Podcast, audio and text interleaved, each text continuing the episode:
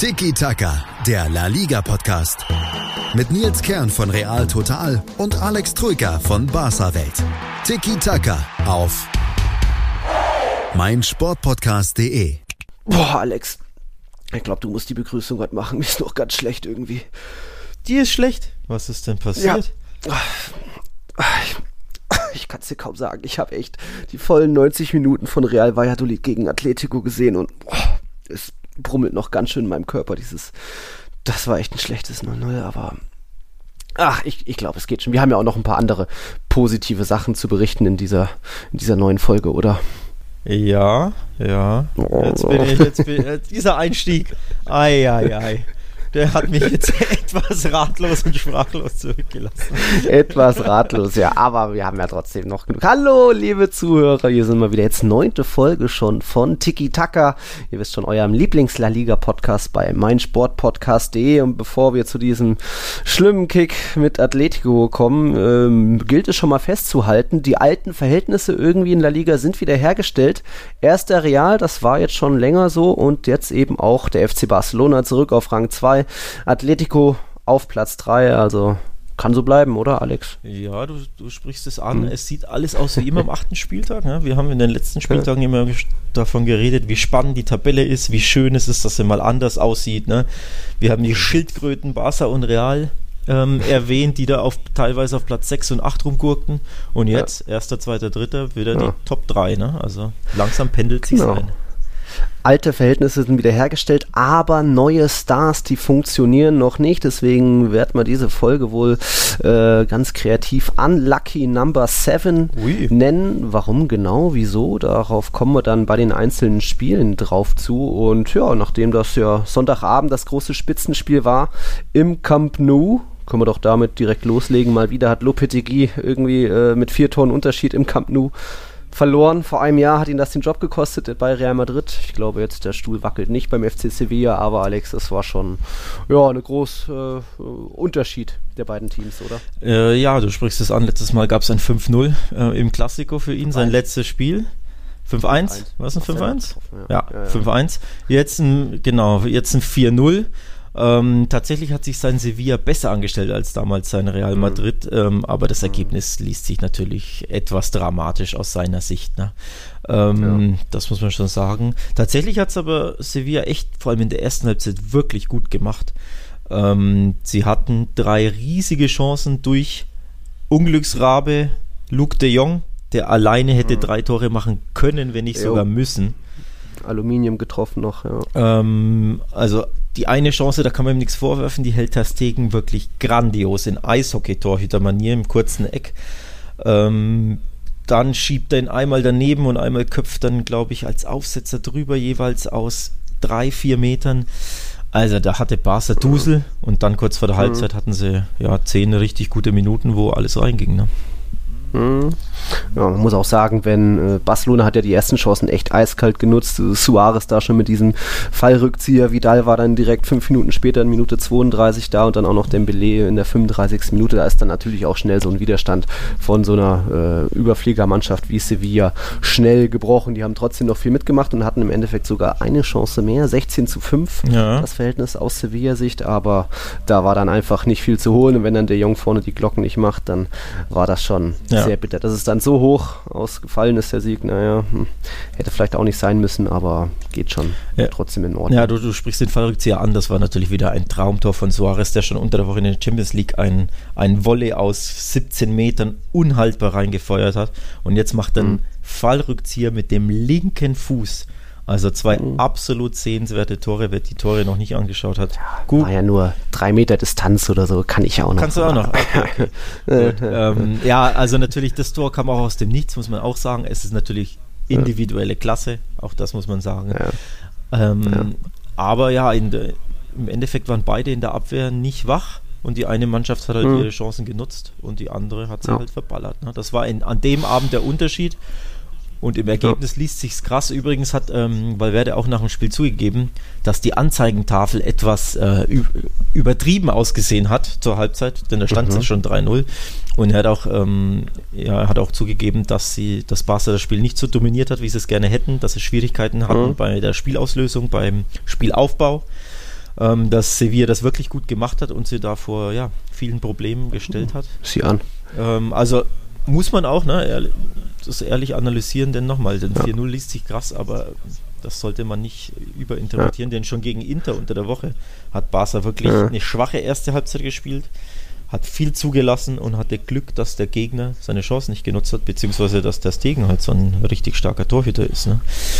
Ja. Ähm, ja. Valverde war ja ganz gut drauf. Der hat ja auch noch dann in, auf der Pressekonferenz für einen Lacher gesorgt, ja. denn als kleiner Aufreger der Partie äh, zwei Platzverweise in der Schlussphase, erst Araujo äh, Notbremse und dann noch Usman Dembele wegen Meckerns gelb-rot gesehen und äh, weil er den Schiedsrichter beleidigt hat und hat dann, wie war das, Valverde auf der Pressekonferenz gesagt, er kann sich kaum vorstellen, dass Dembele was gesagt hat, weil der kaum einen Satz auf Spanisch hinkriegt, oder wie war das? Ja, so in die Richtung. Ähm, äh, er hat gesagt, ich finde es schwierig, mit Dembele zu reden, denn auf Spanisch bekommt er äh, nicht wirklich viele Worte raus, beziehungsweise kann nicht wirklich äh, vollständige Sätze sprechen. Deswegen hat er so, so ironisch gesagt, ich bin schon gespannt, was im ja. Schiedsrichterreport steht. Ja, ähm, ja. Hat für Lacher Aber gesorgt. Da waren es ja. dann nur ähm, zwei, drei Wörter im Genau, und tatsächlich stand da drin, warum wurde Dembele vom Platz geschickt? Er soll mhm. unserem Freund Matteo Lajos gesagt Matteo haben, Laos. du bist schlecht, sehr schlecht.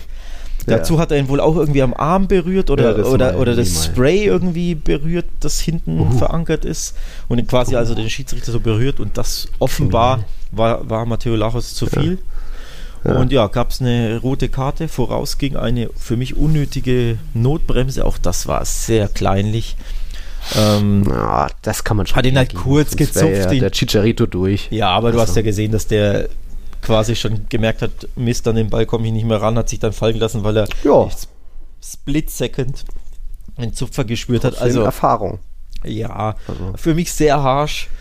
Aber wie gesagt, die zwei roten Karten hinten raus, das war die Show von Matteo ja. Lajos da.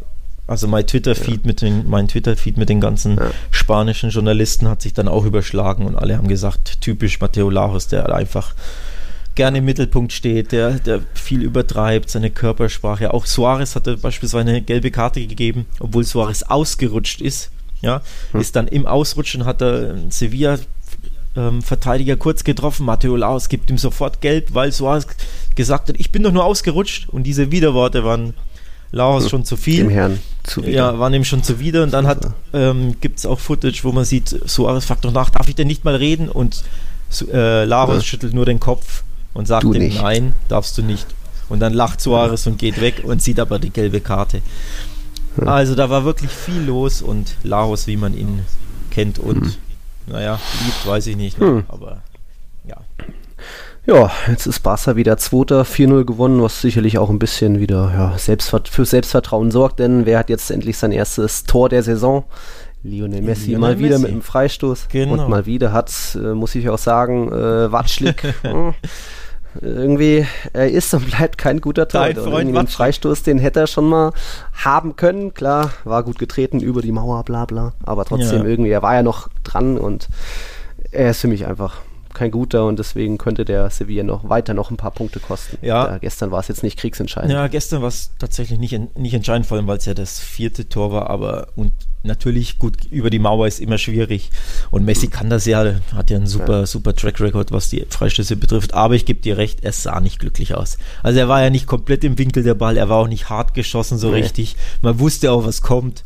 Und ja. ich finde auch, er springt zu früh und macht keinen Zwischenschritt. Das hat der Kollege Jan Platte ja. auf der Zone auch gut analysiert. Ähm, Grüße an dieser Stelle. Watschlik macht auch meines äh, Empfindens nach keinen Zwischenschritt, springt zu früh und sinkt dann fast schon wieder ab und hat, ja. äh, kommt dann quasi nicht ran, obwohl der Ball wirklich nicht so richtig platziert war. Also nee. sieht unglücklich aus und auch nicht das erste Mal. Also ich denke ja. mir auch, puh, Sevilla, habt ihr da nicht vielleicht doch einen, der ein bisschen besser ist? Äh, nicht Sergio Rico abgegeben und dann jetzt dafür den, puh, schon auch bitter. Ja.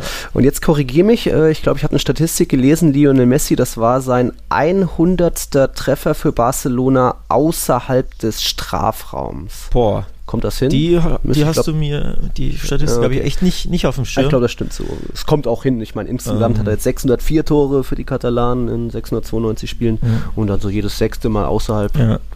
Und übrigens, das war irgendeine coole Grafik. Und übrigens sein erstes Saisontor, wie du schon gesagt hast, und man hat ihn auch gemerkt, man hat ihm angemerkt, dass ihn das nervt, denn er hat schon mhm. sehr eigensinnig gespielt in der zweiten Halbzeit. Gute Stand 3-0, aber man hat schon gemerkt, das nervt ihn und er wollte es fast schon. Er will jetzt. Ja, er will jetzt ja. unbedingt, er wollte ihn, äh, er wollte es ein bisschen erzwingen, hat auch nicht so ja. super gespielt. Klar, ist noch nicht bei äh, 100% Matchfitness und so. Man merkt ihm das auch, dass er an, dass er körperlich noch Defizite hat.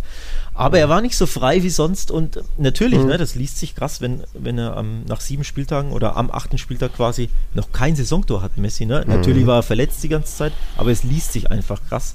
Mhm. Und klar, das hat ihn genervt, ne? das hat man gemerkt. Auch bei, bei der Reaktion des Tores, so diese Erleichterung gepaart mit ein bisschen, mhm. fast schon Wut, würde ich jetzt sagen. Ja, also es tat ihm bestimmt ja. gut jetzt, ähm, das Tor. Tja. Okay, und dann kommen wir zu unserer großen Überschrift. Unlucky Number 7, mhm. eure Nummer 7, jetzt 90 Minuten auf der Bank gewesen, zum wahrscheinlich ersten Mal auch. Genau. Also, der Kollege, was ist da Der los? Kollege Anton Spiele. Drei Tore, zwei Vorlagen, das ist okay, aber dafür waren seine Leistungen halt bisher noch nicht so wirklich überragend, auch dank oder aufgrund schlechter Position, falscher Position? Oder wie siehst du das? Ja, genau, du sprichst den Kollegen Anton Griesmann an. Ähm, saß 90 Minuten draußen beim schönen 4-0. Ähm, ja, weiß ich nicht, wie, wie, ihm das geschmeckt haben dürfte. Klar, ähm, Rotationen müssen mal sein. Griesmann hat jetzt jedes Spiel durchgespielt. Es waren ja, glaube ich, drei mhm. englische Wochen am Stück, wenn ich mich täusche. Also mhm. neun Spiele in quasi mehr oder minder drei Wochen. Das ist viel. Du musst natürlich rotieren. Das ist auch normal, dass auch ähm, Griesmann da mal rauskommt.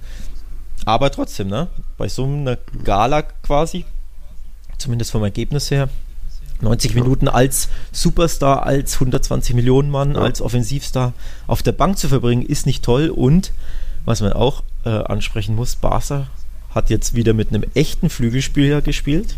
Dembele hat auf links begonnen und hat seine Sache gut gemacht.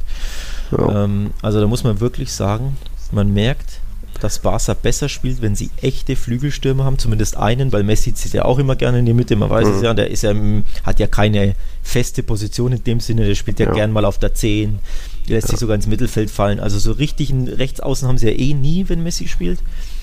Ja, und wenn dann Griezmann quasi auf links spielt, gilt fast schon das Gleiche für die Seite auch. Und das merkt man einfach, dass Barca so ein richtiger Flügelstürmer abgeht und Ansu Fati ähm, hat das gespielt in der Absenz von Messi. Auch das hat mhm. Barca wirklich gut getan, da einen richtigen Flügelstürmer zu haben. Jetzt ist Dembele zurück und auch mit ihm merkst du, der Mannschaft tut das gut, wenn sie einen wirklichen schnellen, trickreichen, dribbelstarken Spieler haben, der ins 1 gegen 1 geht, der Finden macht. Hat ja so mhm. auch sein Tor geschossen, das 3 zu 0, mhm. ne? durch seine typische ja. Schussfinte und dann, ja, also Griesmann, ja, hoffentlich hat er was gelernt auf der Bank.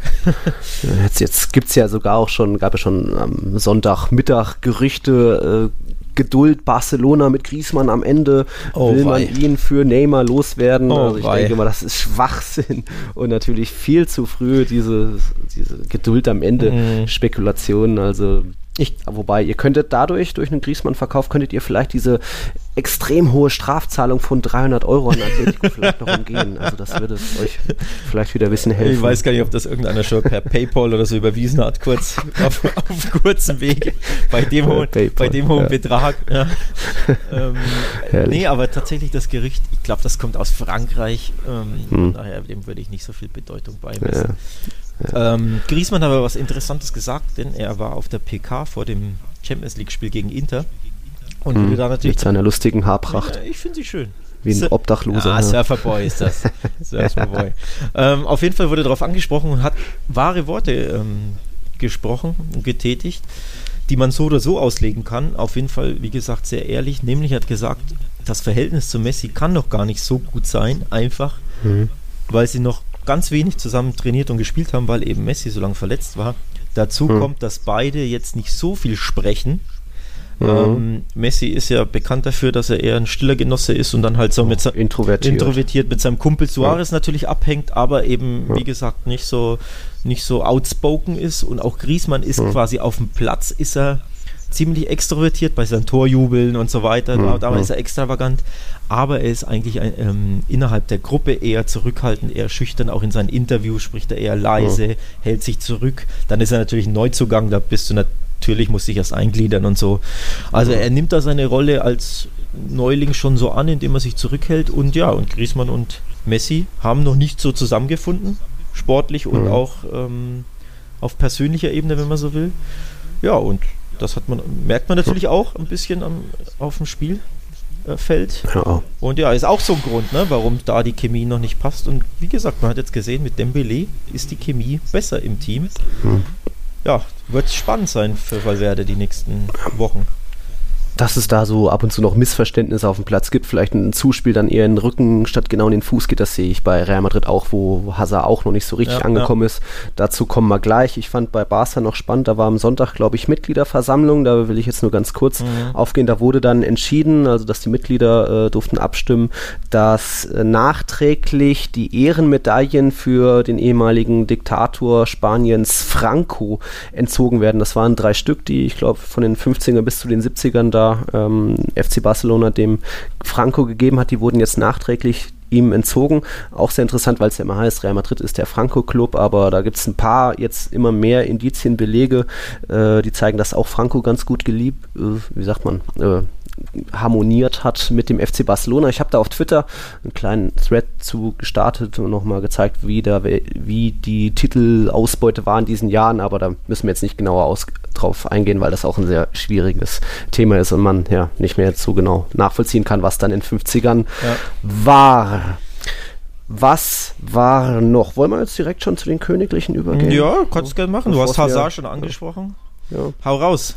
Un Unlucky Number 7, vielleicht diese, äh, Seven, wie der Film, äh, vielleicht diese Nummer 7 hat jetzt, ist jetzt der Knoten ein bisschen geplatzt. Endlich auch am achten Spieltag, wie Lionel Messi, hat auch Eden Hazard sein erstes Saisontor. Die Königlichen haben äh, in Granada ja so die, ziemlich die Überraschungsmannschaft der Saison bisher bezwungen. Das hat ja auch der FC Barcelona schon äh, am eigenen Leib erfahren müssen. Wie war die Niederlage da? 2-0, 2-1? 2-0.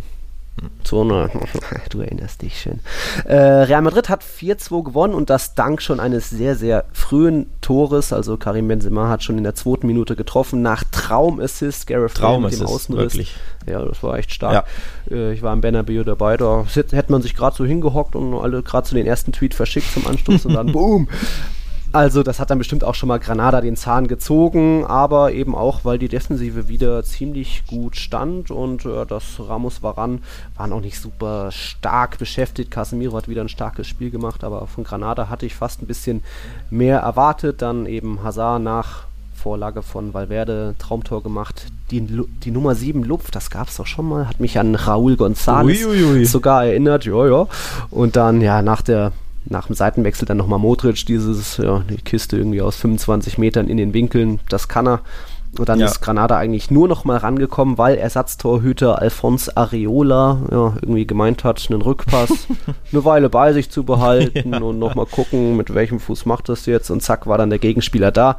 Er trifft ihn beim Wegschlagen des Balls, Elfmeter, den hat er sich dann, den musste er auf seine Kappe nehmen. Dadurch geriet dann die Mannschaft noch ein bisschen ins Wanken. Da fiel dann kurz darauf später auch noch mal nach einer Ecke äh, das 3 zu 2 da hat dann die Mannschaft noch mal ein bisschen gewackelt, aber James Rodriguez kam eingewechselt und hat dann noch mal ja, die Mannschaft erlöst mit seinem Tor in der Nachspielzeit. Auch befreiender Jubel, emotional, Trikot ausgezogen. Das Stadion hat ja, ganz viele James, James Rufe angestimmt. Also das war versöhnend, versöhnlich. Tun, ne? Wird nach, ihm gut tun. Nachdem ihm äh, sie dann quasi verscherbeln wollte oder Madrid ihn verscherbeln wollte und irgendwie keinen Abnehmer ja. gefunden hat, ne? Ja, halt oder, oder beziehungsweise keinen, der so viel zahlen wollte. Ähm, ja. War ja kurz davor im Sommer zu Atleti zu wechseln, beziehungsweise zu Napoli. Das waren ja Eher so, noch Neapel, ja. Genau, das waren die Vereine, die dran waren. Man hat ihn nicht losbekommen und jetzt erstes Saisontor. Nicht schlecht, ne? Funktioniert er wieder. Ist ja ähnlich wie Bell dann wieder. Jetzt muss sie dann gucken, dass, dass er mit den beiden was anfängt. Aber natürlich sind die beiden Waffen. Nur jetzt muss man halt gucken, ob die auch in dieses, in dieses neue Spielidee von sie dann reinpassen. Aber da man davon aktuell noch, ne, noch wenig sieht, ist es immer noch das alte 4-3-3-System. Es ist immer noch viel auf Flanken und auf individuelle Momente ausgelegt. Wenn der Hazard nicht zum Dribbling ansetzt, mhm. dann geht da kollektiv ja. noch nicht so viel ja. zusammen. Ähm, so der, bei dem Sieg, da war der beste Mann Valverde auf dem Platz, der Uruguayer, der da äh, vor zwei Toren die Bälle erobert hat und dann direkt weitergegeben hat auf Hazard und äh, dann beim 3-0 auch involviert war von Modric. Also da kann man sich bei ihm bedanken, dass da er für irgendwie auch die drei Punkte gesorgt hat. Aber ja, James, hm, ich weiß nicht, ob er jetzt über die Joker-Rolle noch hinauskommen wird, weil jetzt sind Modric und Isco auch wieder fit. Und es gibt eben nicht so diese hängende Spitze, Zehnerposition, die ihn James gerne hätte. Aber ja, wenn er sich auch dann als, keine Ahnung, äh, für wen Karma, für, Cham äh, für Bale als Außenspieler so integriert und hat ja auch viele Bälle erobert, von hinten raus wieder ähm, auch schnell das Spiel beschleunigt. Das sah schon oft gut aus und ja, wurde gemacht. Passt. Ist er da wieder. Ähm, ich finde übrigens auch verdient der Sieg für Real, also ganz klar, aber das Ergebnis ist auch wieder kurios. Übrigens genauso, also zwei Tore Granada zu Hause erlauben, ist too much. Und vor allem die Art und Weise wieder, ne? erst pennt der Torwart mit Ball am Fuß, mhm. dann pennt man kollektiv nach einer Ecke. Auch das gab es übrigens fast genauso vor wenigen Wochen gegen Levante mit fast der gleichen, fast dem gleichen Ergebnis. Damals war es ein 3-2, mhm. nach 3-0-Führung hat man noch gezittert hinten raus, obwohl das Spiel komplett sicher mhm. war. 3-0-Führung. Ne? Auch jetzt wieder eine 3-0-Führung gegen, gegen Granada und wieder hat man zwei Tore kassiert und wieder, weil man schläferig ist, mhm. weil man quasi schon mit den Gedanken beim, weiß ich gar nicht, Samstag, Sonntag Spaziergang ist oder beim äh, ja. Paella-Essen ja. danach, weil man, ja. wo auch immer, ne? Auf jeden Fall diese, diese mentalen äh, mhm. ja, Aussetzer, die, die sind wiederkehrend bei Madrid und die, ja, es zeigt sich in, in der Scoreline am Ende. Zwei Gegentore zu Hause gegen Granada und zu Hause gegen Levante, zwei klare Abstiegskandidaten, mhm. die nicht dafür bekannt sind, äh, weder auswärts stark zu sein noch irgendwie offensiv stark zu sein, das ist too much, da muss Real dran arbeiten, so muss man echt sagen da hast du schon recht. Es ist auch einfach extrem bitter, dass wenn man individuelle Fehler passiert, so häufig kommt das jetzt auch nicht vor, aber schon ein, zwei Mal pro Spiel, dann führen die meistens direkt zu einem Das stimmt, ja. Also das ja. war bei gegen Celta Vigo der Fall und äh, in der Champions League und wenn Toni Großmann einen Fehlpass macht, wenn Ramos im mhm. Aufbau den Ball verliert, womit einfach keiner rechnet, rechnet, dann ist die Mannschaft aufgerückt und zack, klingelt's hinten. Und jetzt war es, diesmal war es Areola, da, der da der Pechvogel war. Nach der Ecke haben dann Fra ja. äh, Varan und Benzema ein bisschen passiv geschlafen, nicht mega ah, Fehler, ja. aber ja, es ist Areolas, sehr bitter. Areola ist ein gutes Stichwort. Erklär uns doch mal, warum mhm. der im Tor stand und nicht warum Courtois. Der im Tor stand. Genau, Courtois hat gegen Brügge, die beim 2 zu 2 die ersten 45 Minuten mitgespielt, hat schon vor dem Anstoß angeblich ein bisschen wegen Unwohlsein geklagt. Trotzdem hat er sich aufstellen lassen und jetzt dann die große Sache, dass er länger ausfällt oder zumindest jetzt für dieses Spiel gegen Granada angeblich wegen, hier muss ich nochmal das Wort lesen, Gastroenteritis. Und jetzt muss ich nochmal bei Real total nachlesen, was das für eine Magen, eine Entzündung der Schleimhäute von Magen und Dünndarm. Hm. Okay, deswegen kann man nicht spielen oder muss man dann die ganze Zeit auf dem Pott sitzen. Egal, es gab deswegen Aufruhr in Spanien, weil das hm. Medium OK Diario mhm. zuvor etwas anderes vermeldet hat und angeblich von den königlichen Ärzten etwas erfahren haben will, äh, nämlich dass äh, Courtois an Angststörungen oder ja, Neurosen, Angstzuständen mhm. leidet und deswegen einfach irgendwie ihm auch deswegen schlecht ist und ja, fast Burnout-mäßig dann, dass er deswegen nicht spielen konnte. Das hat Real Madrid schnell am, äh, ja, unter der Woche widerlegt und eben eine offizielle Mitteilung gegeben, von wegen, das sind Falschmeldungen im Umlauf. Es wurde einfach eine Gastroenteritis diagnostiziert und jetzt wird er gegen ja, Dehydrierung und Elektrolytungleichgewicht bla bla behandelt. Ganz spannend. Okay, Diario war für mich lange ein, ja, jetzt kein Fake News Portal wie jetzt, was weiß ich, äh, was haben wir da so, Don Ballon. Don Ballon, genau. Gibt's überhaupt noch? Aber da, Ah, ja, ja, die gibt es leider. Also das ist wirklich die schlechteste Quelle, die man sich ja. vorstellen kann ja. im Fußball, egal in welcher Liga. Also unseriöser geht's nicht. Amen. Ja. Und trotzdem heißt ständig in, in deutschen Medien so laut Don Ballon soll, äh, was weiß ich, Coutinho zu Real jetzt. Nee. Ähm, und bei OK Diario ist Eduardo Inder, der Chefredakteur, und der haut schon öfter mal irgendwie Falschmeldungen raus. Ich glaube, vor drei Wochen oder so will er erfahren haben, dass Groß weg will und dass auch Sidani nicht mehr will, was auch völliger Schwachsinn ist, weil Groß einerseits zu den Besten der Saison gehört und eben auch äh, die meisten Minuten unter Sidan aktuell hat, gemeinsam mit Casemiro. Also der denkt sich öfter mal Sachen raus und darf die dann in dieser lustigen Talkshow El Chiringuito raushauen ja, und findet dann, Lustig, ja. findet dann auch sowohl bei spanischen als auch irgendwie internationalen deutschen Medien Anklang, wenn es wieder heißt, uh, angeblich Spanien-Experte will erfahren haben, dass groß geht. Nein, stimmt nicht und eben diese Courtois-Meldung, so kurios die auch ist, stimmt dann offensichtlich auch nicht. Und ja, jetzt mal sehen, ob er zur Länderspiele noch mitreist, der Couture, äh, nach Belgien oder ob er dann in Madrid bleibt und da auf dem Pott bleibt. Spannend auf jeden Fall. Also Areola, muss man ja auch sagen, ähm, unabhängig von dieser, von dieser Situation hm. ähm, um Courtois, sportlich hat er auch noch nicht überzeugt, finde ich. Ähm, Areola? Nee, nee, äh, Courtois. Courtois meinst du? Ähm, ja. Also ich finde, Areola hätte da wirklich mhm. die Chance, ihn abzulösen mit guten Spielen, meiner mhm. Meinung nach. Ich denke auch nicht, dass er, dass er unumstritten ist, Courtois. Aber der Fehler jetzt nee. natürlich, diese, ne, diesen Rückpass, den er vertändelt hat, das war wirklich ein mentaler ja. Lapsus. Das, ja. Hat er sich keinen Gefallen getan, Areola. Also ich denke, die Chance ist da, dass er vielleicht mit guten Leistungen vielleicht sogar ein bisschen oh. die Nummer 1 wird. Glaubst du nicht? Vielleicht, wenn, wenn Courtois mal wirklich ein paar Bocke, Böcke hingelegt hätte, ja. der sei jetzt bei vielen Gegentoren immer unglücklich ja, ja. vielleicht zu früh runtergegangen, sich irgendwie schon zu weit vorne. Genau, solche Sachen. Er hat immer mal einen Tunnel dabei. Das sind jetzt keine mega Fehler, aber deswegen hat er bei uns auch, äh, wir haben Watschlig-mäßig quasi. wir haben bei Real total die Durchschnittsnoten jetzt nach zehn Saisonspielen. Da ist er so, so gesehen der fünftschlechteste Ui. Aktor bisher Ui. mit nur in Anführungszeichen 3,12, aber nur eben vier Akteure waren da noch, wurden dann noch schlechter bewertet. Ähm, er braucht auch einfach wieder ein bisschen Selbstvertrauen und äh, wenn du sagst, vielleicht hat Areola die Chance da, glaube ich nicht, weil sie dann einfach klar gesagt mhm, hat, okay. es wird keine Diskussion geben und wir haben da jetzt eine klare Nummer 2 geholt. Natürlich, wenn jetzt Courtois mal krasse Böcke in zwei, drei Partien hintereinander hinlegt, dann wird man schon mal gucken, okay, wir, wir sorgen jetzt mal ein bisschen für Abwechslung oder keine Ahnung und dann ist der Courtois danach wieder im Einsatz. Ja. Egal. Ähm, bei Real Madrid, wir haben das Thema Unlucky Number 7, jetzt Eden Hazard im sechsten Einsatz sein erstes Tor und direkt auch die erste Vorla äh, Vorlage nachgelegt, eben für Modric's 3-0.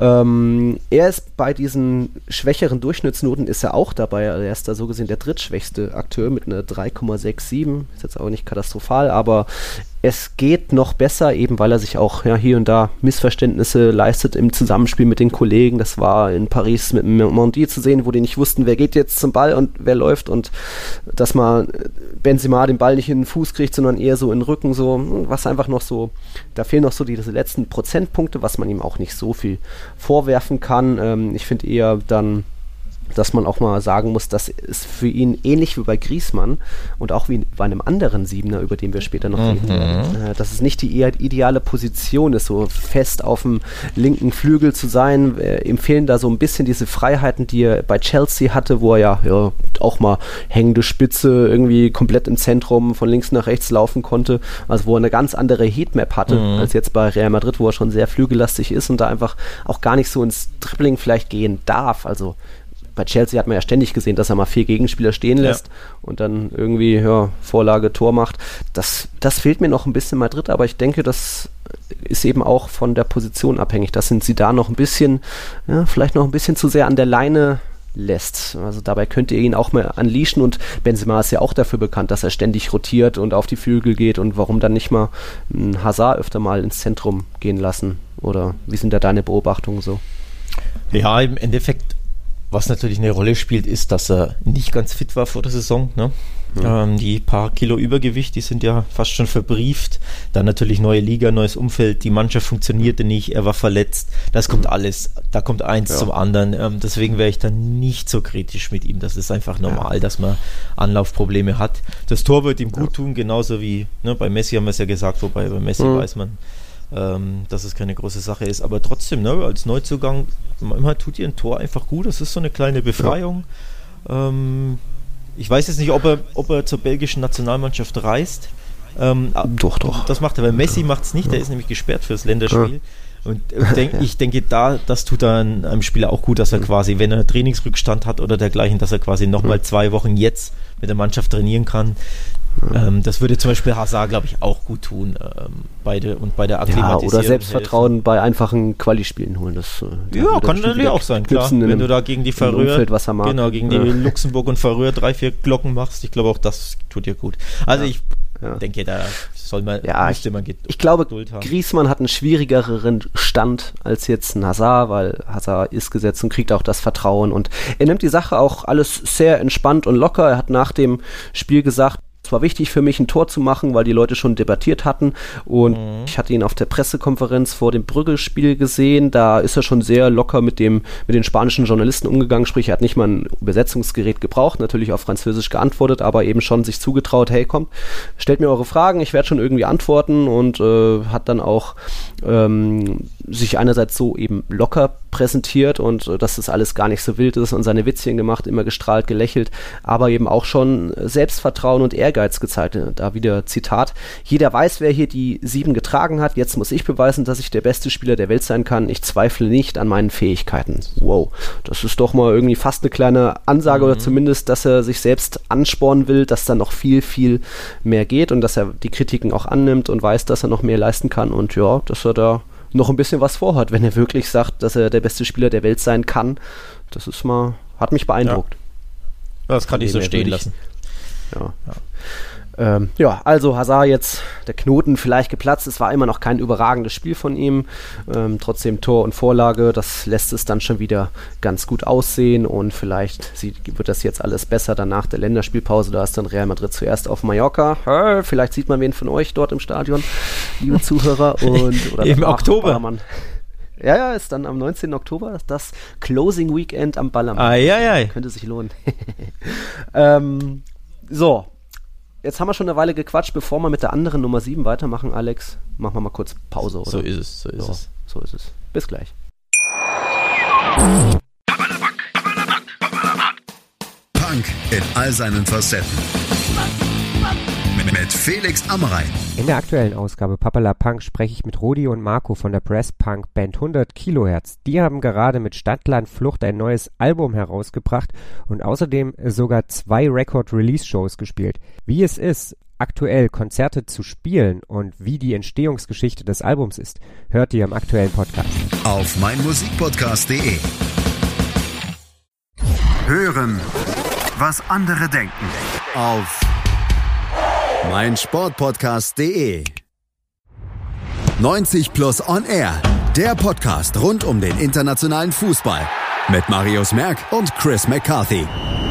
Da herrscht ein enormer Druck, da werden Unsummen investiert, um den Erfolg regelrecht zu erzwingen. Jeden Monat neu auf mein Sportpodcast.de. So, nachdem wir die ersten Unlucky Number Sevens abgearbeitet haben, kommen wir jetzt zu einer anderen und uff, da brummelt schon wieder. Ich glaube, ich kriege jetzt auch eine Gastroenteritis und hocke mich neben Courtois auf die Porzellanschüssel. Atletico nur 0-0 bei Real Valladolid in diesem Spiel. Alex gab es mehr Fouls, 15 zu 14 als Schüsse, 5 zu 9 und auch noch fast mehr gelbe Karten, 11 insgesamt. Also das war ein trauriger Kick, auch weil einfach die Spieler so oft Kontakt gesucht haben, um sich dann hinzuschmeißen und vorm Schiedsrichter zu lamentieren und reklamieren und Anti-Fußball einfach nicht schön anzusehen, oder wie hast du es gesehen? Jetzt, jetzt weiß ich auch, was deine Anfangsmoderation be zu bedeuten hatte. Dir war schlecht vom Spiel ja, Athletikus. Vom Spiel. Ja, ähm, ja. Dazu habe ich hm. zu sagen, für mich ein typisches Athletik-Auswärtsspiel, muss ich echt sagen. Also unter Simeone in den letzten Jahren bei einem Abstiegskandidaten, bei der Mannschaft, die hm. offensiv nicht so viel drauf hat, die auch weiß, ja, wir müssen kämpfen, wir müssen dicht halten und dann fällt Athleti nicht viel ein. Das war wieder ein typischer Auswärtsauftritt und auch mit einem typischen Ergebnis, denn entweder gewinnen sie es 1-0 oder es geht mhm. halt torlos aus. Die Null bleibt stehen. Oder die Null bleibt stehen. Und das war wieder leider so ein typisches Spiel. Also du, du hast natürlich recht, wirklich nicht schön anzusehen. Mhm. Torchancen, ja, Mangelware, Ideen, Mangelware. Valladolid war näher am Sieg dran. Meiner Meinung nach hätten mhm. sie wirklich gewinnen können, fast schon müssen. Mhm. Ähm, sie waren auf jeden Fall die bessere Mannschaft für mich. Und wenn es 1-0 ausgeht für Valladolid, beschwert sich, glaube ich, keiner. Also keiner hat da drei, nicht mal einen Punkt verdient gehabt in meinen Augen. Echt? Das war wirklich okay. Anti-Fußball. Ich habe auf Twitter äh, den André Kahle gefragt, das ist der Präsident des, äh, ich glaube, größten internationalen Atletico-Fanclubs in, Grüße. in Deutschland, Grüße der Atletica Centuria Germana, mhm. auch ein treuer Zuhörer bei uns, ein treuer Kritiker. Der hat auch nur gesagt, 100% Gegurke, das war zumindest in der Halbzeit. Ich glaube, nach der Pause hat sich dann Atletico doch noch ein bisschen am Riemen gerissen. Da gab es noch einen Pfostentreffer, Kracher ja, von ja. Korea, äh, Morata angeschlagen raus nach fast einem kleinen Horror Horrorfoul. Also ja, aber trotzdem einfach so eins der wahrscheinlich das schlimmste Spiel, was ich in dieser Saison bisher gesehen habe. Einfach weil auch die Spieler so theatr theatralisch auf dem Platz und immer gefault haben, Kontakte gesucht haben mhm. und schrecklich. Und übrigens, und, äh, in, ja. in diese Beschreibung passt der Elfmeter, den Valladolid bekommen hat und mhm. glücklicherweise verschossen hat, muss ich dazu sagen. Ja. Der ehemalige Barca-Spieler Sandro hat einen Elfmeter mhm. meiner Meinung nach geschunden. Er wird, er ist einen Ticken schneller am Ball als ich glaube Thomas Partey. Mhm. Ähm, spürt eine Berührung an der Ferse oder unten an der Sohle, nimmt die natürlich dankend an, sinkt da nieder, macht das meiste draus. Für mich ja. ein minimaler Kontakt, aber es war halt eine, eine Berührung, ein, also für mich reicht das ja. niemals aus, leider im Zeitalter von wahr. Du siehst eine Berührung ja. am Fuß. Du kannst den Elfmeter schlecht wieder zurücknehmen, ja. wenn, er, wenn er gepfiffen wurde, weil es ist ja keine komplette Fehlentscheidung. Mhm. Sandro, ausgerechnet der, der da, da niedersank, hat den Elfmeter ausgeführt und in den Oberrang gedroschen. Ja, ordentlich versemmelt. Ja, und Justice für mich. Also Gerechtigkeit, weil nochmal, ich für mich kein Elfmeter. Fand ich gut, dass, dass Valladolid den verschossen hat. Insgesamt fand ich es aber nicht schlecht gegen Atletico. Und ja, wie du es gesagt ja. hast, der Postenschuss hinten raus hätten sie eben beinahe wieder hier 1-0 geholt, ne? Durch ihren Postenschuss. Ja, ich sag's ja, das wäre wieder typisch Atletico gewesen. Aber sie hatten maximal ein 0-0 verdient. Das war wirklich wieder zu wenig. Ja. Bei Sandro Ramirez gibt es auch eine krasse Statistik. Der ist jetzt, ich glaube, seit 2017, seit 53 Spielen für vier verschiedene Clubs. Ja. Der war auch noch bei Real Sociedad, irgendwo, ich glaube, England, Fulham oder so. Everton, äh, ich, Ist der ohne Treffer. Und jetzt so ein Elfmeter vergeigt und das auch irgendwie mit einem fast peinlichen Anlauf, so erst seitlich, dann tippeln, so ein bisschen Show gemacht und dann zwei, drei Meter über die Latte. Also, ja. Digga, vielleicht solltest du es jetzt mal einsehen und vielleicht mal das Fußball spielen oder zumindest das stürmen lassen. Werd doch Torhüter. Also das war ah, das einerseits den Elfmeter geschunden, wie du schon sagst, so dazwischen gegangen und dann so das Ding so versemmelt. Selbstvertrauen, Kater keins hin und her, aber da, das gibt's ja, ja nicht. Jetzt seit 53 Spielen nicht mehr getroffen. Vielleicht sollte er sich einen anderen Beruf suchen. Ja, tatsächlich für, für Valladolid natürlich trotzdem ein super Ergebnis, denn die sind zwar 13. wenn man auf die Tabelle guckt, da denkt man sich, ja, normal, eher unten drin, ne? Aber hm. in acht Spielen nur zweimal verloren. Also die oh. Abwehr steht vom Valladolid. Sie haben nur acht Gegentore in, in acht Spielen, also eine richtig gute Ausbeute. Mhm. Ich glaube, die, was ist es, die drittbeste Li äh, Abwehr der Liga? Ja, die drittbeste, Gut. genau. Hinter Atleti natürlich wieder die beste, auch da stand die Null wieder klar. Und dann. Viertbeste, ja. Ja, Athletic Club äh, Bilbao hat auch vier. Dann kommt Osasuna ja. und dann kommt schon ja. Valladolid. Also die Abwehr steht, nur mhm. wenn du keins kassierst, kannst du nicht verlieren. Dementsprechend haben sie schon vier Unentschieden gespielt. Noch eine Korrektur, viertbeste gemeinsam mit Real Madrid. Ah, ja, ja, ja. Mach, sag mal fünf beste. Genau. ähm, auf jeden Fall, ja. Wie, gesagt, sie haben sich das so äh, erarbeitet, mindestens den Punkt verdient gehabt. Also für Valladolid ein gutes Ergebnis, aber für Atletico natürlich wieder mal viel zu wenig, ja. denn nochmal, die werden es natürlich nicht aussprechen, aber selbstverständlich schielen die auf auf Platz 1, mhm. solange ähm, Real und Barca da schwächeln am Anfang. Ne? Beide haben drei Spiele von acht schon nicht gewonnen. Also mhm. Atleti könnte da, müsste da mehr machen, vor allem wenn sie, weil sie ja gegen die Kleinen immer die Punkte lassen. Ne? Ja. Ähm, also ja, das war wieder zu wenig. Interessant auch, Real Valladolid sieben Tore selbst gemacht, so ja, okay, für einen Abstiegsbedrohten. Genauso viele wie Atletico. Mhm. Und das ist sogar ein mächtiger Negativwert, weil sieben ist vielleicht die Zahl der Folge, wow. Ja. Sieben Gegentore, das hatte Atletico nach acht Spieltagen erst einmal, also erst einmal hatten sie noch weniger und das war in den 60ern so 68 rum, damals sogar nur zwei eigene Tore nach acht Spieltagen ja. und jetzt wirklich negativ wert. Es gab schon öf öfter mal auch nur sieben Tore nach acht Spieltagen, ja. aber das zeigt, dass irgendwie die sollten vielleicht den Fokus mal ändern, vielleicht doch mal sich ein bisschen mehr zutrauen und nicht immer nur ja. auf Gesch die Null halten und dann schauen wir geschossene mal. Geschossene Tore, ich glaube, du hast Gegentore gesagt. Also sieben oh, eigene geschossene, sieben geschossene Tore ja, ja. in der Ära Simeone sind der schlechteste Wert, seitdem er Trainer ist. Also seit 12, 13 ist Simeone bei Atleti und sieben Tore nach acht Spieltagen sind in der Zeit der schlechteste Wert. Der zweitschlechteste war übrigens letztes Jahr. Da hatten sie nur neun. Äh, neun. Genau. Ja. Ähm, also ja, der schlechteste eben seit 1968. Genau, also, also man sieht, historisch. es hakt nach vorne. Es war klar, sie haben natürlich Griesmann verloren. Hm. Sie haben ihn ersetzt durch Joao Felix, hm. aber der hat Probleme und das bringt uns wieder zum Kernthema. So unlucky Number 7. Genau, denn der trägt genau, die 7, wurde vorzeitig ausgewechselt und hat, glaube ich, ja. ein Saisontor bisher und das war ein Tap-In, ne? Ähm, ähm, also ich habe nur wettbewerbsübergreifend zehn Einsätze, drei Tore, eine Vorlage aus 750 Minuten, was schon okay ist, also besser als jetzt ein Hazard, aber ja, jetzt bei dem Spiel auch, ich glaube, kein Dribbling kam an, kein erfolgreichen Zweikampf, nur 63 Prozent seiner Pässe äh, kamen zum Mitspieler. Also das war ein schwacher Auftritt, deswegen auch ausgewechselt. Und ähm, da hatte ich auch den André Kahle gefragt und der meinte zumindest so, ne, er spielte auf dem Flügel. Dazu das Team war einfach schlecht, da konnte er nicht viel glänzen. Er, der Joao Felix gefällt ihm als hängende Spitze besser. Ja, ich musste auch eher selbst sagen, dass ihn Cholo Simeone ähnlich wie Sidan den Hazard auch noch ein bisschen so an der Kette hält, so also, also dass man so überfallartige Konter von mit dem Felix sieht, dass er seine Geschwindigkeit, seine Dribblings, seine Technik mal ausspielen kann. Das habe ich noch nicht so oft gesehen oder mhm. wahrscheinlich noch gar nicht richtig und er kommt vielleicht noch einfach, passt da noch nicht so richtig rein in dieses ja, schwierige Cholo-System, wo es einfach eben erstmal heißt, hey, die Null muss ja. stehen und dann alles andere ist dann on top, wenn man Tor machen, ist gut, wenn nicht auch okay, Hauptsache ein Punkt. Und vielleicht geht er da einfach noch nicht so richtig auf, vor allem dann auch als Flügelspieler. Nicht. Übrigens, ich muss mich korrigieren, ähm, Felix hat schon zwei Saisontore in der Liga geschossen, aber interessanterweise in sieben von acht Spielen wurde er vorzeitig ausgewechselt.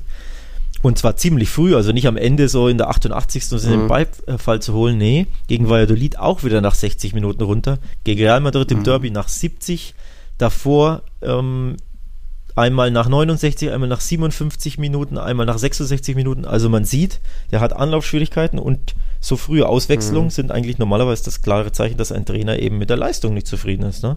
Und sich denkt, naja, wir brauchen jetzt vorne drin einen neuen Spieler, der vielleicht das System besser kann, der was Neues reinbringt. Der Top-Joker ist ja eben ähm, aktuell Korea, Korea, Korea genau, der ebenfalls ja. das Siegtor geschossen hat. Also ja. den wollten sie ja, übrigens auch, auch da, Parallelen zu Rames, ganz interessant.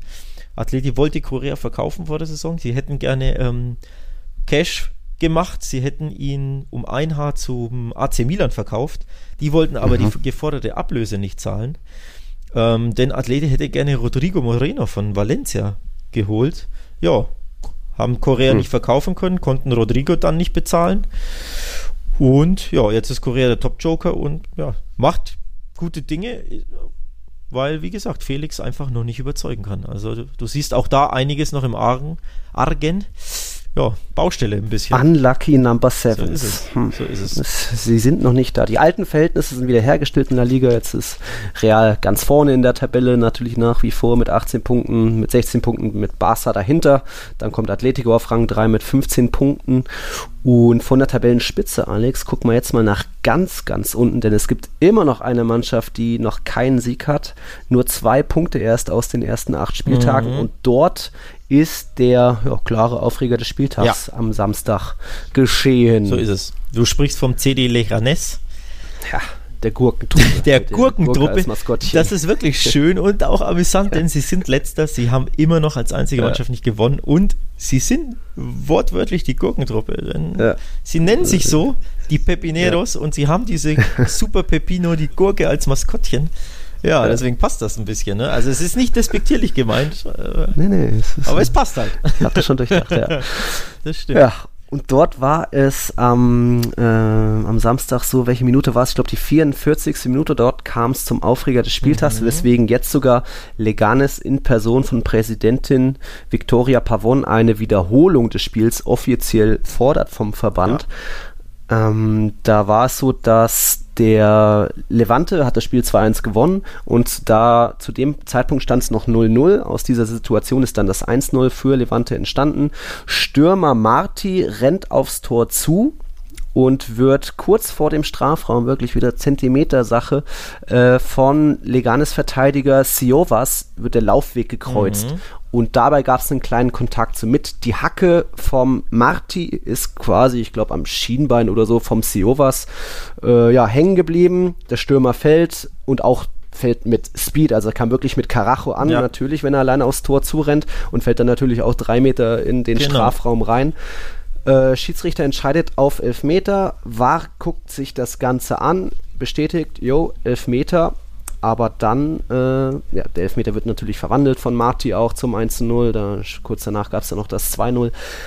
Aber Leganes hat sich eben darüber aufgeregt, weil dann die genauen Fernsehbilder haben gezeigt, dass dieser erste Kontakt, Hacke ja. und Schienbein, zwei, drei Zentimeter vor der Linie des Strafraums ja, äh, stattgefunden hat. Und deswegen, jetzt zitiere ich die Präsidentin Pavon, äh, schlimme Sachen sind passiert, es ist kein Wettbewerb unter gleichen Bedingungen und sie fordern wirklich äh, die Wiederholung des Spiels, weil sie auch sagt, dass der Videoschiedsrichter technisch nicht funktioniert hat. Also nicht, dass es, sie hat da glaube ich keine Absicht unterstellt, dass da eine bewusste Fehlentscheidung getroffen wurde, sondern dass es einfach technische Probleme auch gab. Ja. Sie hat da irgendwie Quellen genannt, also gesagt, dass sie ihre Quellen hat, weswegen sie weiß, dass da irgendwie es zu Ungereimtheiten gab und eben diesen in Anführungszeichen schlimmen Sachen.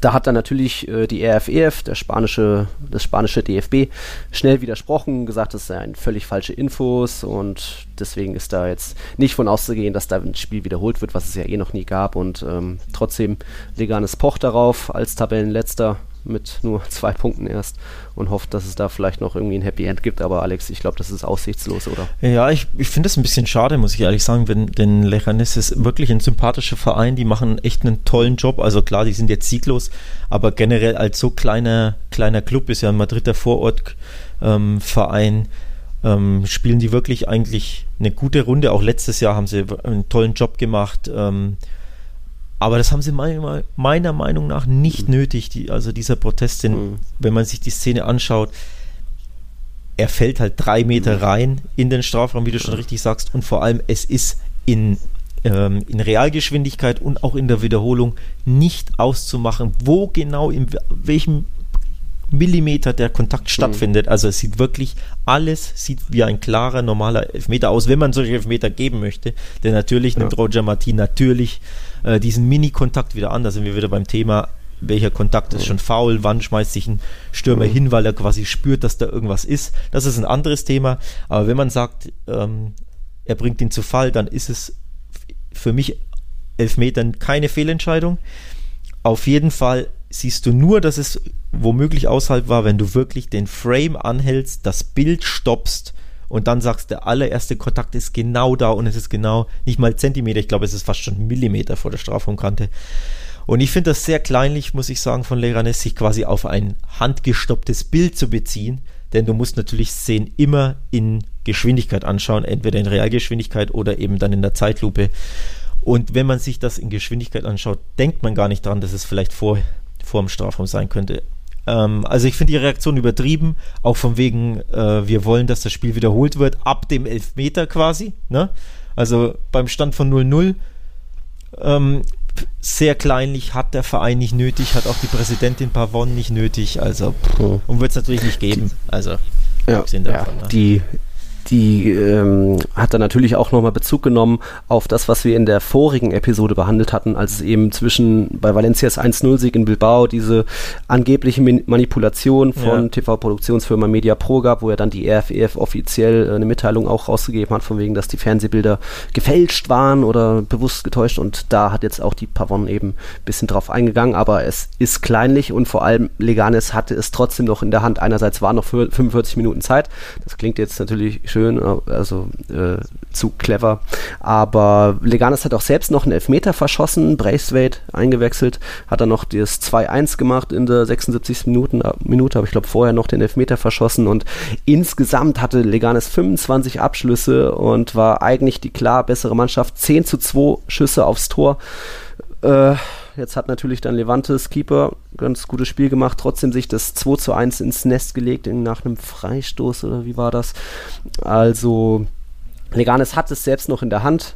Aitor Fernandes war da oft irgendwie noch äh, im, im, Weg gestanden und einige Paraden ausgepackt. Trotzdem hat Leganes dann das nicht nötig, da dann ja, ja so, so, ein Theater zu machen. Sehe ich auch so, ja. Und da Wiederholungen zu verlangen. Hm, okay. Was haben wir noch? Haben wir noch was? Ja, ich sehe gerade. Nö, wir können das nächste machen.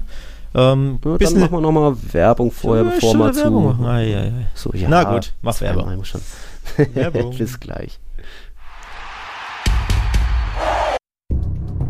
Wir leben in einer Welt, in der sich alle zu Wort melden. Nur eine Sache. Die behalten wir lieber für uns. guck dir mal deine eigenen Masturbationsfantasien an und frag dich mal, welche davon ohne Angst, Unsicherheit und auf Entspannung basiert. Beziehungsweise Sex.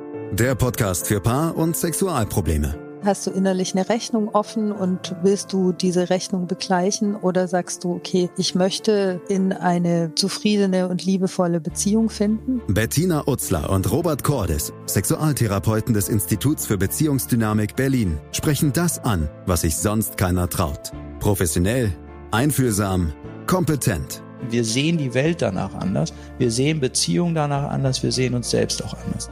Beziehungsweise Sex der Podcast für Paar- und Sexualprobleme. Überall, wo es Podcasts gibt. Außer bei Spotify. Mein Sportpodcast.de ist Sport für die Ohren. Folge uns auf Twitter. Martin hat schon bewiesen, dass er alle möglichen Turniere gewinnen kann. Nur Golf. This is the final game of the 144th Open Championship. Auf meinsportpodcast.de. In dem Fall wollte ich mir das nicht nehmen lassen. Nur Golf. It says a lot about the European Tour and how far we've come over the years. Auf meinsportpodcast.de. Da sind wir hier wieder hier bei Tiki Taka, eurem La Liga Podcast bei meinsportpodcast.de. War natürlich noch mehr an diesem mhm. achten Spieltag los. Interessant vor allem, dass von den Top sieben Teams eigentlich nur Real Madrid und Barcelona gewonnen haben. Alle anderen haben gepatzt. Atletico Granada hatten wir jetzt schon. Athletic Bilbao hat gegen Celta Vigo verloren. Ja dort kam es auch zu einem ja, Saisondebüt, mehr oder weniger, nachdem Messi und Hazard und auch James Rodriguez die ersten Saisontore jetzt erzielt haben, war es bei Celta dann endlich Nationalheld quasi. Ja. Iago Aspas soweit. Genau. 1-0 gemacht und ja, Athletic Bilbao. Genau, der hat dabei. sein erstes Saisontor gemacht. Da ist ja der Tor gerannt und die Lebensversicherung ja. von Celta. Wenn der nicht trifft, läuft es beim Verein schlecht.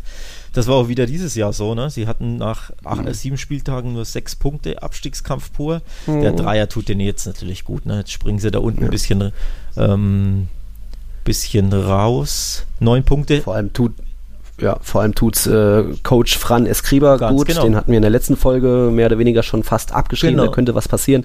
Jetzt zieht er den Kopf dann nochmal aus der Schlinge. So, also ja. jetzt ähm, äh, neun Punkte ist dann schon nochmal. Genau, wie gesagt, für ihn super, super wichtiger ähm, Dreier. Überzeugt hat die Mannschaft nicht. Also es war wirklich kein überzeugender Sieg, aber eben ein lebensnotwendiger und hm. der Zweck heiligt die Mittel. Ne? In dem Fall ja. wurscht wie, Hauptsache gewonnen. Auch für, einen, ja. auch für einen Trainer natürlich, ja.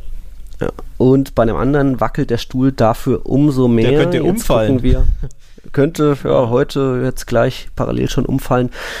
Espanyol Barcelona hat unter der Woche gewonnen. Genau, äh, Europa League haben Europa sie gewonnen. League. Aber jetzt eben in Mallorca verloren. 0 zu 2 ja. im Abstiegskampf quasi.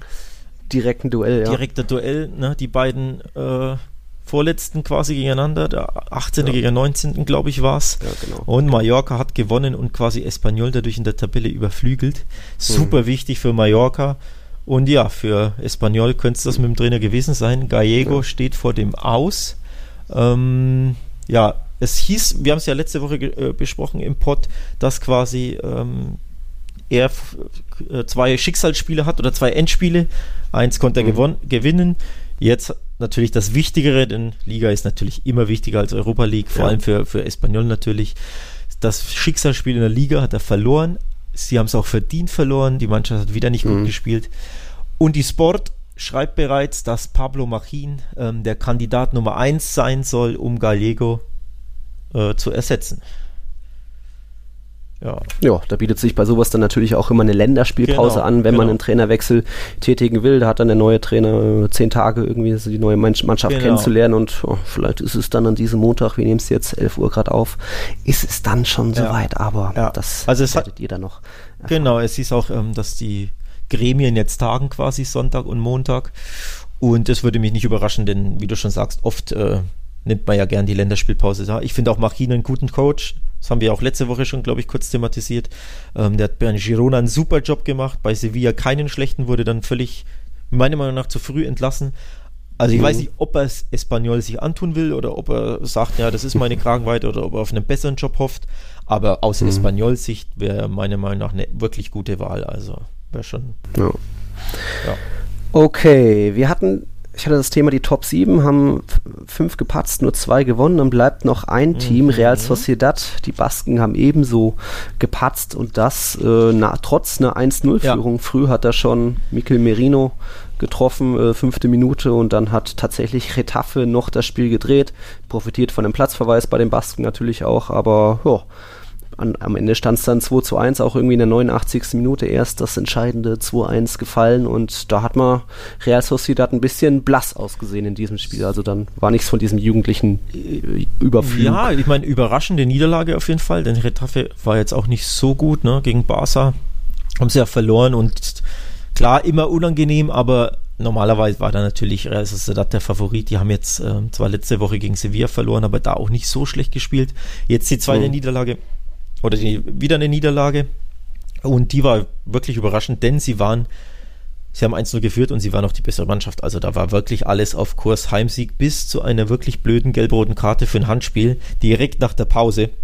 Also auch ja. natürlich ein unglücklicher Zeitpunkt. Ja, und dann hat Espanyol das Spiel noch durch ein Tor in der kurz vor Schluss gedreht. Also wirklich überraschend. Genau. Zumindest den Punkt Getafe hat's gedreht. Ja, ja. Zumindest den Punkt musst du da als Real Sociedad noch mitnehmen und sagen, ja, mal zu zehnt über die Zeit schaukeln, mhm. aber haben sie nicht hinbekommen. Also Tja. super Sieg für Getafe und Nackenschlag für La Real. Ja. Auch deswegen sind jetzt eben in La Liga die alten Verhältnisse hergestellt, weil eben ja, Teams wie Granada, San Sebastian, Sevilla, Athletic, Bilbao gepatzt haben. Übrigens, und deswegen konnten sie jetzt. Genau. Bitte? Übrigens wichtiger Sieg für Valencia, bevor wir abschließen, die könnte man auch noch erwähnen, denn ist ja ein großes Team, sind jetzt nur Achter, aber haben haben äh, 2 zu 1 mhm. gewonnen. Wichtiger Sieg, denn das ist natürlich weiterhin große Unruhe bei Valencia ne, ja. durch den Trainerwechsel und Pfiff, Pfiffe gab es übrigens ähm, gegen den Präsidenten Anil Murti. ähm, die Fans im Stadion, das war ein Heimspiel, Fans im Stadion ähm, ja, verlangen, fordern quasi seinen Kopf, dass er zurücktritt, dass er entlassen wird und er hat den Finger auf die Lippen gelegt und so, psst, seid ruhig, seid ruhig quasi, seinen eigenen Fans verdeutlicht. Also da geht's ab bei Valencia. Der Sieg war natürlich super wichtig. 2 zu 1 gewonnen. Ja. ja. Dass sie überhaupt noch den Ball gesehen haben, weil zwischendurch ist ja bei, während des Spiels die, die Lichtanlage ausgefallen. Also mal wieder Spanien und deine Stadien. Bei Celta Vigo fliegt regelmäßig irgendwie eine Wellblechplatte weg. Rayo Vallecano hat schon mal gekappte Stromleitung gehabt ja. und jetzt Valencia, ja. die ja immer noch im alten Mestalla ja. spielen. Da habe ich mal geguckt, da, da ruhen die Bauarbeiten seit 2009 und jetzt vor kurzem wurde, hat der Verein mal kommuniziert, ja, 2021 wollen wir dann ins Nu Mestalla einziehen, aber was trotzdem noch als Ruine. Das kann ich mir nicht vorstellen. Steht. Übrigens, beim 2-1 hat Damien Parejo einen Elfer für verwandelt. Mhm. Warum erwähne ich das? Ist nichts Besonderes. Der trifft ständig ja. bei Elfmeter. Letztes Jahr schon ja. und auch dieses Jahr, glaube ich, hat er schon vier Stück verwandelt. Aber er hat unter der Woche seinen Elfmeter gegen Ajax in den Nachthimmel gedroschen, trat jetzt ja. wieder an gegen Alaves und traf per Panenka. Also dieses Selbstvertrauen und diesen Mut musst du auch erstmal haben, ne? Schon jo. bemerkenswert, ja. Schon nicht verkehrt. Nicht verkehrt. Okay. Ja. Ich würde noch kurz, wenn wir, wenn wir schon soweit sind, Santi Casola rockt weiter. La Liga hatte ich mir noch notiert. Der mhm. ist jetzt gemeinsam mit Benzema und äh, Loren und Moreno, die die Top-Torschützen sind mit jeweils sechs Toren und einer Vorlage, ist Santi Casola mit seinen 34 Jahren der Topscorer, also hat auch sieben Torbeteiligungen in seinen acht Einsätzen. Das ist nicht schlecht, so hält er da auch Villarreal ein bisschen oben, auch wenn die ja, Villarreal mal wieder gepatzt hat, 1-0 geführt, dann Osasuna noch 2-1 gewonnen, ja. der Aussteiger, aber beachtlich, dass da auch Casola mit, mit eifert um den Spieler der Saison Award. Vielleicht, mal sehen. Okay. okay. Unlucky Number Sevens haben wir alle abge abgehandelt. Hazard, Griesmann, Felix. Jo, nette Folge, oder? Wieder mal eine pickepacke Folge. Einiges los in La Liga. Ihr seht, es ist spannend. Es geht auf allen Plätzen gut ab. Ja. Auch wenn mal das Licht ausfällt wie in Valencia. Genau. Jetzt geht es leider gut zwei Wochen nicht ab. Schöne Überleitung, ja. ne? Denn Länderspielpause. Länderspielpause. Buh. Buh. Ja, das heißt nächste Woche kein Tiki-Taka. Nee. Leider. Schade, ne? Dafür ist ja eine lange Folge, jetzt schon sind wir fast bei einer Stunde. Da könnt ihr euch dann quasi den, den Podcast aufteilen auf mehrfache Sessions und nochmal anhören. Dann war ja viel drin. Und dann am nächsten Spieltag, der neunte Spieltag, ist dann äh, übernächsten Samstag, sind dann wieder alle Top 3 Teams am gleichen Samstag im Einsatz, weil danach ist Champions League angesagt. Ui. Da haben wir dann Eibar gegen Barcelona. Oh, Wird schwierig. Okay. Übrigens, bei Barca fehlt dann Piquet, gelb gesperrt, haben wir gar nicht erwähnt. Und jetzt hat ähm, Araujo. Ja, hat sich ja die gelbe geholt, um im Klassiko dabei Genau, genau. Aber er, ja, ja, fürs Ballwegschießen ja. übrigens haben wir auch nicht ja. erwähnt. Auch amüsant, das ja. macht man in Spanien gerne. Auch das, der Kollege Sergio Ramos ist ja da. Ja, Kein Kind von Traurigkeit. Der, der gibt's nur danach noch der zu. Gibt, der ist nur so dämlich und gibt's danach zu. Piquet war wirklich schlau und hat keinen Ton gesagt. Ne? Dadurch kann man ihm nichts anhaben, auch wenn sie natürlich nee. jeder weiß, warum er es gemacht hat. Und, aber genau. kannst ja nichts machen. Ne? Jo. Clever. Also deswegen, Eibar wird schwierig, weil nochmal wieder umgebaut. Die Abwehr, immerhin Jordi Alba ist wieder fit, also der wird dann mhm. wahrscheinlich beginnen, aber trotzdem. Longley, kehrt der zurück? Äh, ja, ja, der war jetzt gesperrt. Ja, genau, jetzt also trotzdem wieder umbauen, ne? Äh, mhm. wieder unangenehmer Gegner auswärts, da tat sich Barca schwer, also wird kein Selbstläufer. Ja. ja. Atletico empfängt dann Valencia. Ui, das wird spannend, auch. Ne? Spannend werden. Ja, Celades zurück und dann natürlich am Samstagabend 21 Uhr Real Madrid auf der Insel auf Mallorca, danach ein Bierkönig. Mal schauen, ob ich einen Toni da sehe. Nee, den ja nicht, der ist jetzt drei Wochen verletzt.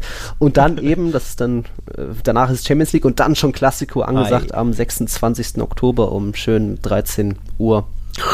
Da schläfst du noch, oder Alex? Hm, mal schauen. Tatsächlich bin ich. Wo ich übrigens. Was ich aber wirklich nicht bin, ist fit und wach, weil die Uhrzeit, ganz ehrlich. Das ist eine Uhrzeit, ja. da trinkt man einen Kaffee, ja.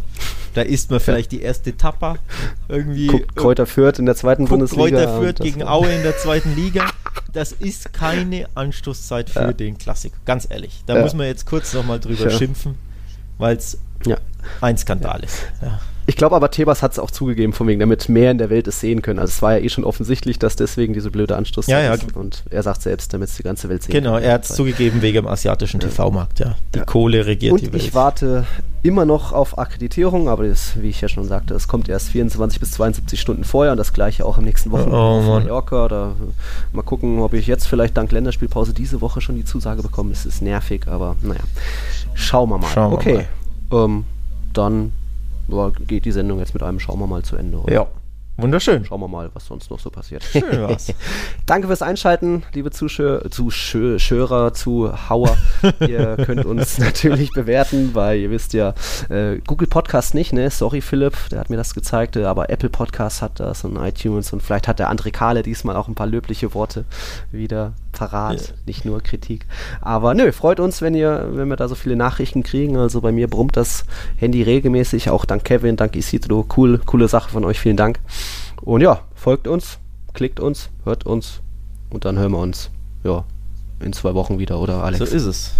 Bist oder vielleicht dann eher am Sonntagabend, weil wir die Top 3 sind ja am Samstag im Einsatz. Genau. Ach, schau, schau mal, lasst euch überraschen, lasst euch liebe überraschen. Zuschauer und Zuhauer.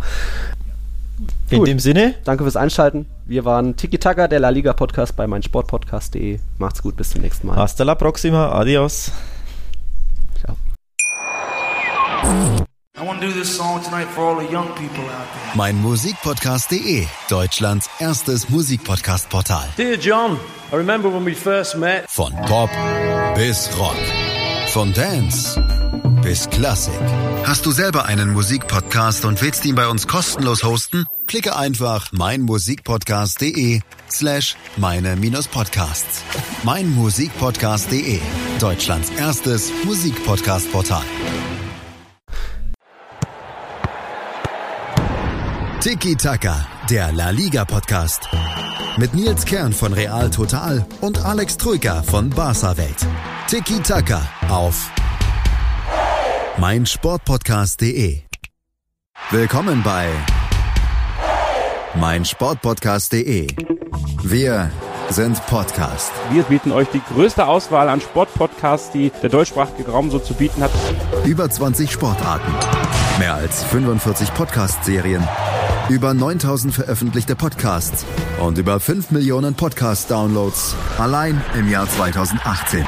Wir sind Podcast. Wir sind mein Sportpodcast.de. Wir leben in einer Welt, in der sich alle zu Wort melden. Nur eine Sache. Die behalten wir lieber für uns. Guck dir mal deine eigenen Masturbationsfantasien an und frag dich mal, welche davon ohne Angst, Unsicherheit und auf Entspannung basieren. Beziehungsweise Sex. Der Podcast für Paar- und Sexualprobleme Hast du innerlich eine Rechnung offen und willst du diese Rechnung begleichen oder sagst du, okay, ich möchte in eine zufriedene und liebevolle Beziehung finden? Bettina Utzler und Robert Cordes, Sexualtherapeuten des Instituts für Beziehungsdynamik Berlin, sprechen das an, was sich sonst keiner traut. Professionell, einfühlsam, kompetent. Wir sehen die Welt danach anders, wir sehen Beziehungen danach anders, wir sehen uns selbst auch anders. Beziehungsweise Sex. Der Podcast für Paar- und Sexualprobleme. Überall, wo es Podcasts gibt. Außer bei Spotify.